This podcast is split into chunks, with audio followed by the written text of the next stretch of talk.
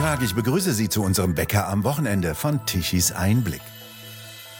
Wenn der Kanzler eine Journalistin benötigt, die ihn angenehm befragen soll, dann bucht er Linda Zerwakis. Die war früher als Sprecherin der Tagesschau ein Gesicht der aktuellen Sendungen der ARD und jetzt von Pro7. Und sie vergoldet diesen Ruf unter anderem mit Aufträgen aus dem Bundeskanzleramt. Sie interviewt Scholz so, dass der gut aussieht. Häufig laden Ministerien und Kanzleramt Journalistinnen ein, gegen Bezahlungen Veranstaltungen zu moderieren oder Medientrainings für Führungskräfte zu unternehmen oder Workshops zu veranstalten oder für die Teilnahme an Podiumsdiskussionen. In den vergangenen fünf Jahren hat die Bundesregierung rund 1,5 Millionen Euro für solche Zwecke bezahlt. Vor allem Journalistinnen der öffentlich-rechtlichen Rundfunkanstalten erhalten von der Bundesregierung häufiger Aufträge als ihre Kolleginnen von den privaten Fernsehunternehmen. Dies alles geht aus der Antwort auf eine parlamentarische Anfrage der AfD hervor. Die AfD-Bundestagsfraktion forderte nämlich Transparenz bei den Zahlungen der Ministerien an Journalistinnen und bekam eine Anlage von vier Seiten, die die Ausgaben aufschlüsselte. Danach werden vor allem Journalistinnen öffentlich-rechtliche Anstalten von der Regierung bezahlt. Und hinter dieser Fassade wirkt denn auch ein gleichgeschalteter Geist. Marco Galina, das ist der Skandal, der in dieser Woche herausgekommen ist. Sie haben für Tichys Einblick recherchiert. Was ist denn der aktuelle Stand? Wer ist denn jetzt wer in diesem Nummernspiel der Journalisten, die von der Regierung gekauft wurden? Ja, guten Morgen, Herr Douglas. Ja, es gibt einige, ähm, die man definitiv enttarnen kann. Das haben ja nicht nur wir getan, das haben auch die Kollegen vom Pleiteticker getan. Es gibt einige, die man sehr schnell entschlüsseln kann. Zum Beispiel die Frau Zerwakis. Ähm, das liegt daran, dass beispielsweise in der Auflistung des Bundeskanzleramtes sehr genau gesagt wird, welche Veranstaltung äh, diese Person ähm, führt, als Moderatorin beispielsweise in dem Fall, oder ob sie eine bestimmte Tagung oder Konferenz ausrichtet. Und wenn man das Glück hat, dass der Name der Tagung, der Konferenz, der Podiumdiskussion genannt wird, kann man sehr schnell schauen, aha, wer hat an diesem Tag diese Tagung gemacht, sieht, wer war Moderatorin und kann sagen, die Nummer, äh, lassen Sie es jetzt die 102, 3, 104 sein, die ist damit verortet, dann haben sie die Nummer und können dann die Nummer zuordnen zu den anderen Veranstaltungen. Wissen sie, aha, die Frau Zerwakis, die hat so und so oft das und jenes gemacht. Also in dem Fall ist es sehr einfach. Es äh, gibt auch noch andere, zum Beispiel ähm, der Jörg äh, Tadeusz von, ähm, vom RBB, den habe hab ich äh, auch relativ schnell herausgefunden, weil er beim Buchhandlungspreis äh, genannt wird. Es gibt allerdings dann wiederum Veranstaltungen, das ist nicht so einfach. Das hängt damit zusammen, dass die Ministerien, sage ich mal, nicht alle so sorgfältig arbeiten wie das Bundeskanzleramt. Sie haben da beispielsweise das ähm, Bundesministerium für Ernährung und Landwirtschaft, das sagt, in diesem Jahr. Ja, dann steht ja nur 2021.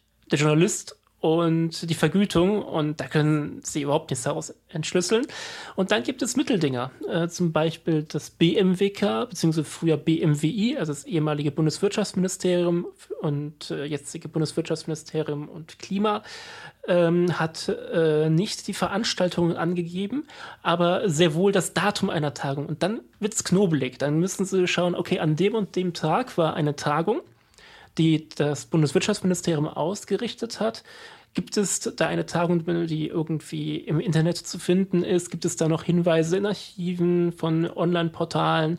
Und dann kann man rekonstruieren, war da ein Journalist, weil oft ist angegeben, von welchem Sender, von welcher Zeitung das gewesen ist. Also wenn da steht zum Beispiel äh, ARD und Sie finden an dem Tag eben eine Tagung von dem Ministerium und es ist ein ARD-Moderator, dann ist die Wahrscheinlichkeit eben sehr groß, dass sie diese Nummer gefunden haben und dann, wenn sie die Nummer wissen, auch die anderen Sachen zuordnen können. Also es ist etwas detektivische Arbeit, die allerdings jeder, der ein bisschen mit dem Internet vertraut ist, tatsächlich auch machen kann. Es ist nur eben nicht so einfach, weil ich sag mal so, das Bundesarbeitsministerium gibt Monat und Jahr an, das äh, Ernährungsministerium nur das Jahr und das Bundeskanzleramt gibt Tag, Monat, Jahr und den Namen der Veranstaltung an. Dann äh, sehen Sie, wie weit das geht. Also ich würde sagen, von den rund 200 Journalisten kann man derzeit 10 Prozent definitiv zuordnen, also etwa 20 Personen, ja. Warum überhaupt dieses Versteckspiel mit Nummern? Die ganze Geschichte geht ja auf eine kleine Anfrage der AfD-Bundestagsfraktion zurück. Und die Bundesregierung hat anonymisiert geantwortet. Warum? Hat man Angst vor den Namen? Ja, das ist eine sehr gute Frage, Herr Douglas. Also seien wir ja ehrlich, ich habe ja gerade eben gesagt, im Grunde können Sie mit etwas Knobelarbeit die Identität dieser Person doch herausfinden. Ich bin mir nicht sicher, ob es vielleicht an der mangelnden Digitalisierungskenntnisse unserer ministerialen Mitarbeiter äh, scheitert, dass denen nicht bewusst ist, dass man doch relativ einfach nach dem Motto, das Internet vergisst nie, zumindest bei den äh, Tagungen und den Tagen, die angegeben sind für Moderationen beispielsweise, mit etwas äh, Zähigkeit da durchkommen kann.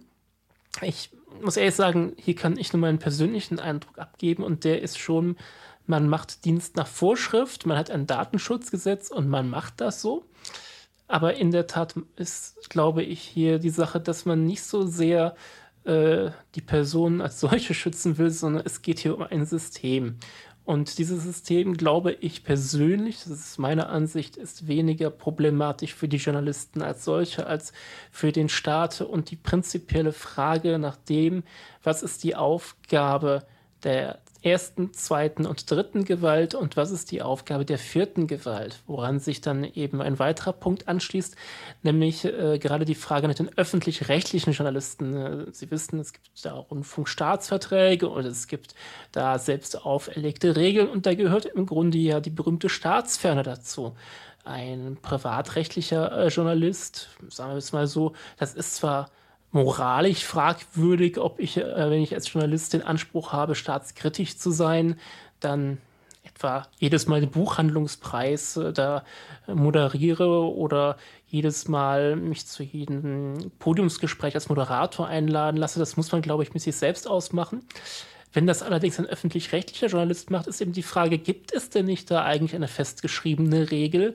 Und angesichts eines äh, doch sehr ausufernden Gebührensystems ist dann die weitere Frage, wie kann es sein, dass dort keine Kontrollmechanismen sind, die das aufhalten? Und wie wird dann diese Ferne, die man sich selbst verordnet hat, eigentlich noch eingehalten? Denn offenbar ist es ja vom Staat gewollt, dass diese Journalisten nah an sie gebunden werden aus welchen Gründen auch immer, das will ich an dieser Stelle noch nicht äh, diskutieren.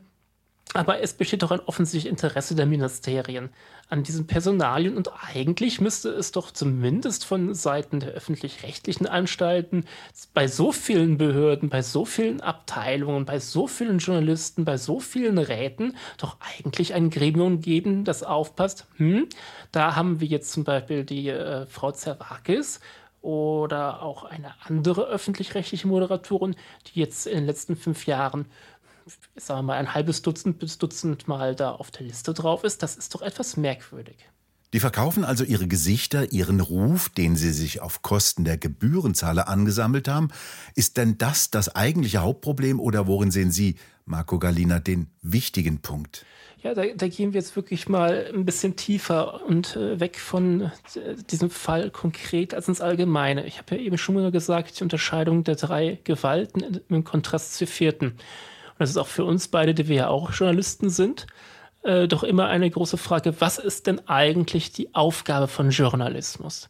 Meine persönliche Ansicht ist äh, die, dass ähm, der Journalismus, wie wie wir ihn heute kennen, sich äh, sehr stark im 18. und 19. Jahrhundert entwickelt hat und dass er bereits damals eine gewisse Form und Aufgabe aufgenommen hat. Und äh, da kommt mir immer wieder der gute Alexis de Tocqueville in Erinnerung, der äh, mal mehr oder minder gesagt hat, dass ähm, letztendlich in einer Demokratie wir immer die Gefahr haben, in eine Tyrannei der Mehrheit abzudriften. Sobald eine Mehrheit irgendeine Sache vertritt, ist es sehr schwierig für eine Minderheit, ihre Sache durchzusetzen. Eine Mehrheit hat nicht immer recht. Es gibt viele Themen, bei denen die Mehrheit sich irrt und eine Minderheit recht hat. Das haben wir in den letzten zehn Jahren, glaube ich, bei vielen äh, Debatten erlebt. Ähm, ich denke, jeder der uns zuhört, wird das ein oder andere Beispiel nennen, wo er weiß, hm, da hat die Mehrheit eine andere Meinung gehabt, sie hat ihre Meinung durchgesetzt, aber für das Gemeinwohl wäre es besser gewesen, wenn die Minderheit recht gehabt hat. Und deswegen haben wir eine freie Presse. Wir haben eine Presse, die dazu da ist, den Staat zu kritisieren als übermächtige Institution und der Minderheit in einem Land eine Stimme zu geben, damit ihre Meinungen, ihre Ansichten und auch ihr politischer Gestaltungswille nicht unter die Räder der Mehrheit äh, geraten. Das ist die eigentliche Aufgabe der Presse. Man soll Leuten eine Stimme geben, die sie sonst nicht hätten, obwohl sie etwas zu sagen haben. Und in diesem Hinsicht ist Journalismus immer ein Korrektiv des Staates und der Mehrheit. Das sehe ich nicht nur persönlich, sondern auch im Sinne eines funktionierenden Gemeinwohls. Und das ist in der Demokratie eben aufgrund der Konstanten, die man dort hat, die sich zum Beispiel von einer Monarchie unterscheiden. In einer Monarchie gibt es andere Korrekturmechanismen. In der Monarchie gibt es keine Tyrannei der Mehrheit. Das ist gar nicht möglich, weil äh, in der Monarchie herrscht eben nicht die Mehrheit, sondern der König mit seinem Rat beispielsweise. Aber in einer Demokratie ist es immer die Mehrheit, die letztendlich den Einzelnen ersticken kann. Das darf man nicht vergessen. Und in dieser Hinsicht ist das, was diese Journalisten tun, wenn sie als vierte Gewalt mit der Exekutive zusammenarbeiten. Etwas, das ihre Aufgabe als Journalist konterkariert. Wobei ich dazu sagen will, wovon, wovon geht denn hier eigentlich die Verführung aus? Von wem geht die Initiation aus? Das sind ja nicht die Journalisten selbst. Der Staat hat doch Interesse daran, gewisse Leute an sich zu binden, um natürlich gewisse Ergebnisse zu bekommen. Ob das jetzt auf einer indirekten oder direkten Ebene ist, das ist jetzt erstmal nicht so wichtig. Es ist natürlich vor allen Dingen hier eine indirekte Sache. Man kennt sich, man hilft sich, wie man das auch in Köln nennt. Der Kölner Klüngel funktioniert genau so. Das ist keine Verschwörungstheorie.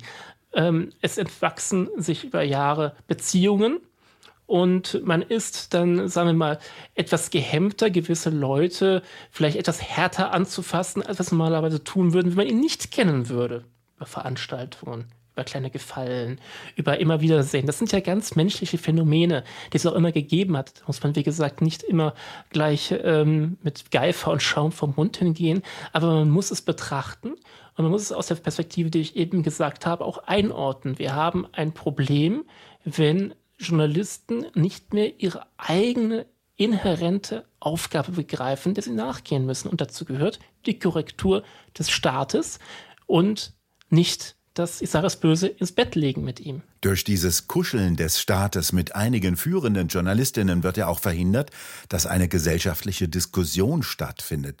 Aber eine Diskussion unterschiedlicher Standpunkte ist elementar überlebenswichtig.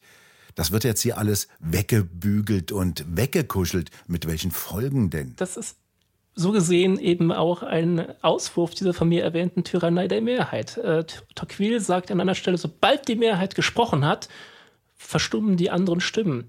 Das Phänomen kennt jeder. Wenn man äh, zehn Leute um sich herum hat, die sagen, die Corona-Maßnahmen sind völlig okay oder die Eurokrise, was dort geschehen ist, was der Staat macht, ist völlig okay. Oder von wegen der Migrationskrise sagt, von wegen, dass wir alle aufnehmen an Flüchtlingen, ist völlig okay. Wenn das jeder um einen herum sagt, verstummt man. Der Mensch wird stumm in dieser Gesellschaft. Und da ist dann eben kein Austausch mehr da. Und wenn wir das eben hier mal anlegen, es geht deswegen gar nicht mal so sehr um das Konkrete, sondern um das Prinzipielle bei dieser ganzen Angelegenheit. Es ist ein Versatzstück. Es ist ein Versatzstück in einer Landschaft, in der immer mehr Menschen das Vertrauen in die Medien, nicht nur in die öffentlich-rechtlichen, auch in die privaten Medien verlieren, weil sie immer wieder sehen, hm, der hängt mit dem zusammen und der ist immer wieder mit dem in einem Gespräch oder der ist immer wieder dafür bekannt, dass er diese Meinung vertritt. Und man hat eben sehr oft eben diesen Eindruck des Sprachrohrs der Regierung. Und äh, wie Sie ja richtig gesagt haben, die, ja, wie man so schön sagt, Diversität, nach der sich ja alles sehen, diese ganze Vielfalt, die man überall sieht, ist überall da, nur nicht bei der Verschiedenheit der Meinung. Und das ist ähm, noch ein letzter Punkt, wenn wir im Theoretischen bleiben, eine Sache, die ich nochmal bei Tocqueville hervorheben will, der äh, gesagt hat. Minderheit.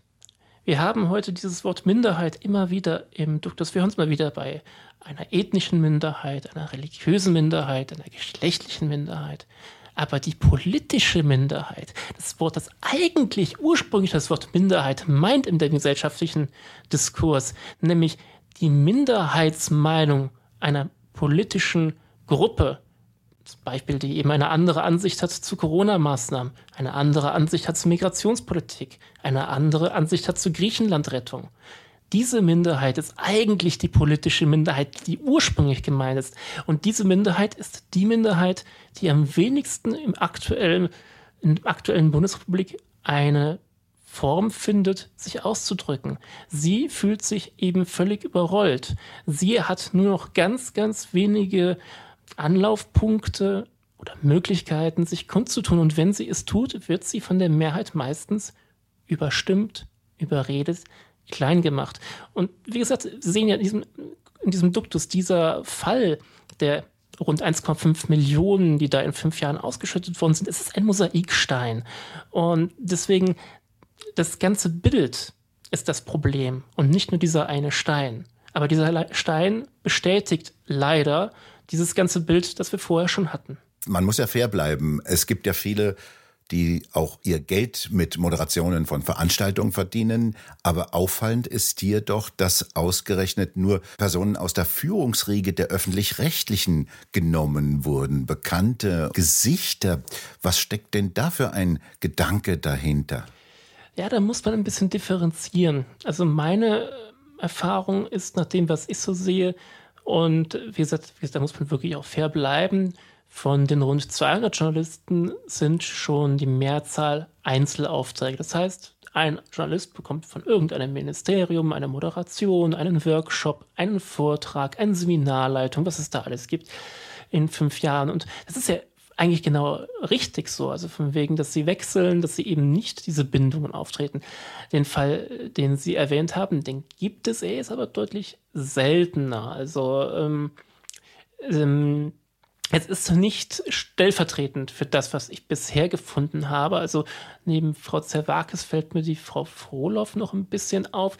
Aber man muss sich eben auch anschauen, was machen die. Ähm, also Frau Frohloff beispielsweise, finde ich, ähm, macht jetzt gar nicht mehr so viel Anrüchiges. Die äh, ist meistens im Wirtschaftsministerium oder im Bundesbildungsministerium äh, gewesen und hat dort dann solche Konferenzen moderiert, solche Gespräche.